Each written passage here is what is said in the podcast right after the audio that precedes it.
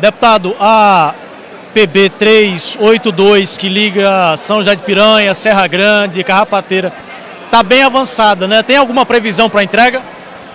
Olha, a previsão da empresa é provavelmente até meados de maio, junho de 2024. O governo vai pressionar para que isso possa ser antecipado. Mas o importante é que o governo do estado da Paraíba está investindo quase 30 milhões em tão importante rodovia, que vai ligar Nazarezinho a Carrapateira. E ao mesmo tempo tirar do isolamento comunidades que há anos, há centenas de anos sonham com tão importante investimento. A obra está bem avançada e eu espero que tão logo seja concluída.